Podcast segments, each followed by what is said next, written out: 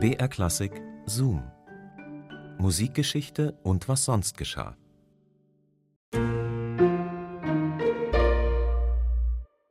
Es ist ja so ein bisschen ein Klischee und manchmal stimmt es auch, dass so richtig krass talentierte Musikerinnen und Musiker schon als Kinder ihre ersten Erfolge feiern und schon auf der Bühne stehen, von Mozart bis hin zu Anne-Sophie Mutter. Aber es gibt auch die, die ihre Karriere erst viel später beginnen, mit 30 oder mit 40 sogar erst.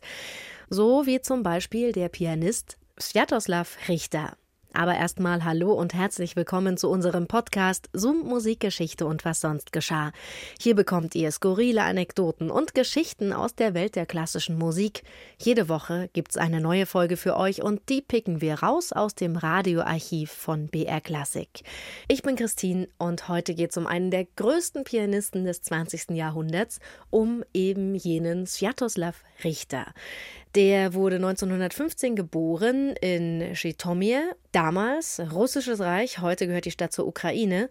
Und Richter gab sein erstes internationales Debüt erst mit 41 Jahren. Das muss man sich mal vorstellen. Und das lag sicherlich nicht an seinem fehlenden Können oder fehlenden Talent oder sowas, sondern der Zweite Weltkrieg war schuld. Richter musste wie viele andere fliehen. Er konnte nicht leben, er konnte nur überleben. Und genau das hat seinen speziellen Charakter und seinen Werdegang einfach maßgeblich geprägt. Wie sein Leben genau aussah und warum seine Agentin für ihn sogar in einer Pfütze knien musste. Ja, der Mann hatte Prinzipien. Das erfahrt ihr jetzt. Am 26. November 1940 konnte man in dem kleinen Saal des Moskauer Konservatoriums keinen freien Platz finden. Das Interesse galt dem Pianisten Heinrich Neuhaus, dem ruhmreichen Lehrer sowjetischer Klaviervirtuosen wie Jakob Sack und Emil Gilels. Heinrich Neuhaus spielte im ersten Teil des Konzerts. Der Name des Studenten, der nach der Pause auftrat, sagte hingegen niemandem etwas. Er lautete Sviatoslav Richter.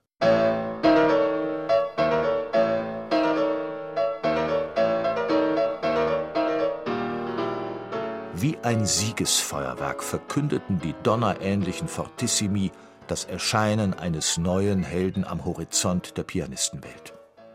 Eines Helden mit ganz eigenen Prinzipien. Sviatoslav Richter war sein Lebtag, anders, freier im Denken und Handeln, unabhängig trotz des unterdrückenden Systems. Vielleicht, weil er gerade in diesem System gelernt hat, dass man in jeder Situation nur sich selbst treu bleiben muss. Eigentlich sollte der beste Schüler von Heinrich Neuhaus im Oktober 1941 seinen ersten Soloabend in Moskau geben.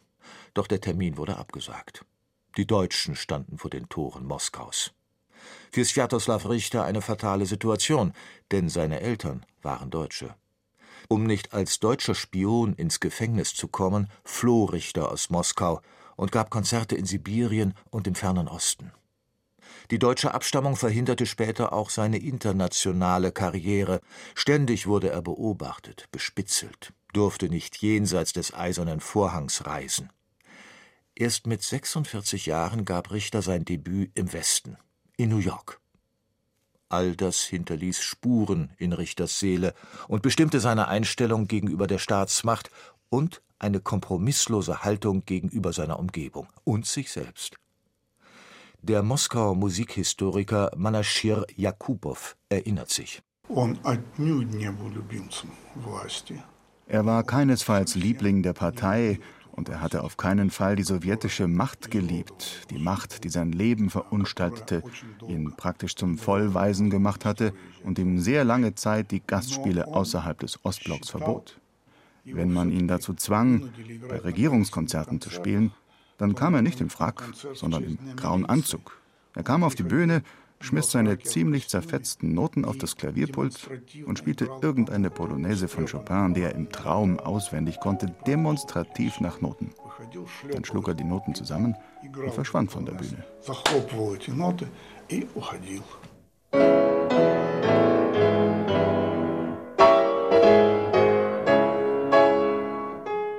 Er zeigte immer wieder seine Unabhängigkeit, indem er zum Beispiel Ausstellungen der avantgardistischen Maler in seiner Wohnung organisierte. Diese Maler wurden von offizieller Seite verfolgt. So wurde die Wohnung des Pianisten Richter und seiner Frau, der Sängerin Nina Dorliak, zum Zentrum des inoffiziellen künstlerischen Lebens in Moskau.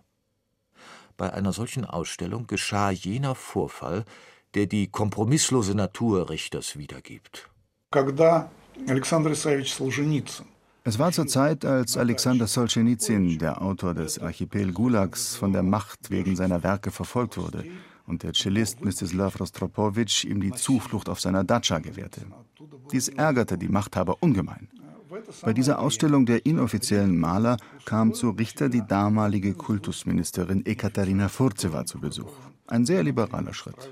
Nachdem sie sich die Bilder angeschaut hatte, sagte sie Richter beim Abschied so nebenbei: Wissen Sie, bei Rostropowitsch auf seiner Datscha wohnt dieser schreckliche Mensch. Sie nahm den Namen Solzhenitsyn nicht einmal in den Mund. Das ist so ungünstig für Rostropowitschs Künstlerkarriere. Bitte reden Sie mit ihm. Natürlich, sagte Richter. Ich werde mit ihm möglichst bald reden. Seine Datscha ist eh zu klein. Dieser Mensch kann doch auch bei uns wohnen, nicht wahr, Ninotschka? Und lächelte seine Frau an. Die Ministerin schnappte nur nach Luft und verschwand augenblicklich aus der Wohnung. Bei einem seiner Auftritte in Paris hatte Richter gebeten, dass man ihn während des Konzertes bitte nicht fotografieren solle. Der Blitz lenke ihn ab. Als er auf die Bühne trat, sah er im Orchestergraben einen Fotografen. Er beugte sich zu ihm und flüsterte sehr höflich Ich habe eigentlich gesagt, keine Fotos. Der Fotograf protestierte. Er habe die Erlaubnis von der Direktion bekommen. Richter bat den Fotografen trotzdem, den Raum zu verlassen. Der Fotograf weigerte sich. Dann muss ich gehen, sagte Richter. Auf der Straße holte ihn seine Agentin ein, kniete vor ihm in der Pfütze und bat ihn, um Himmels willen zurückzukehren. Und Richter kam zurück. Aber erst als die Agentin versprach, dass sie selbst auf der Bühne erklären würde, warum alles so geschehen war.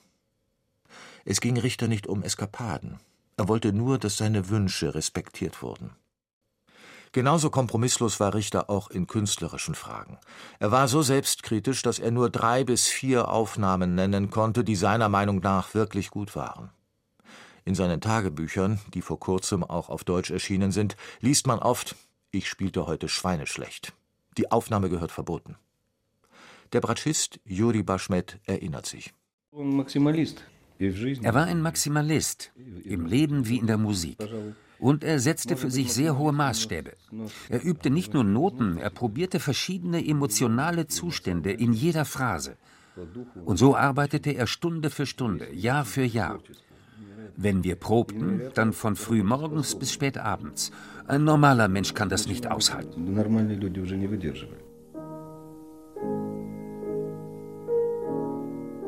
Am Ende seines Lebens trat Sviatoslav Richter nur noch selten auf. Er litt unter Gehörhalluzinationen und hörte zum Beispiel das von ihm Gespielte in einer völlig anderen Tonart.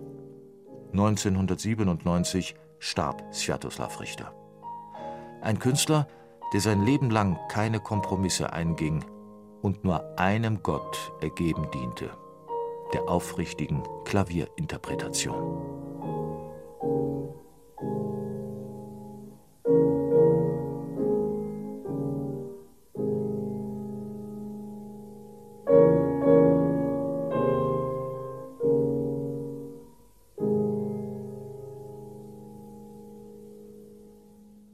Der Pianist Sviatoslav Richter, ein Künstler mit Prinzipien. Julia Smilga hat sich für uns reingezoomt in Richters Leben. Zoom, Musikgeschichte und was sonst geschah gibt's immer samstags neu in der ARD Audiothek und überall natürlich, wo es Podcasts gibt.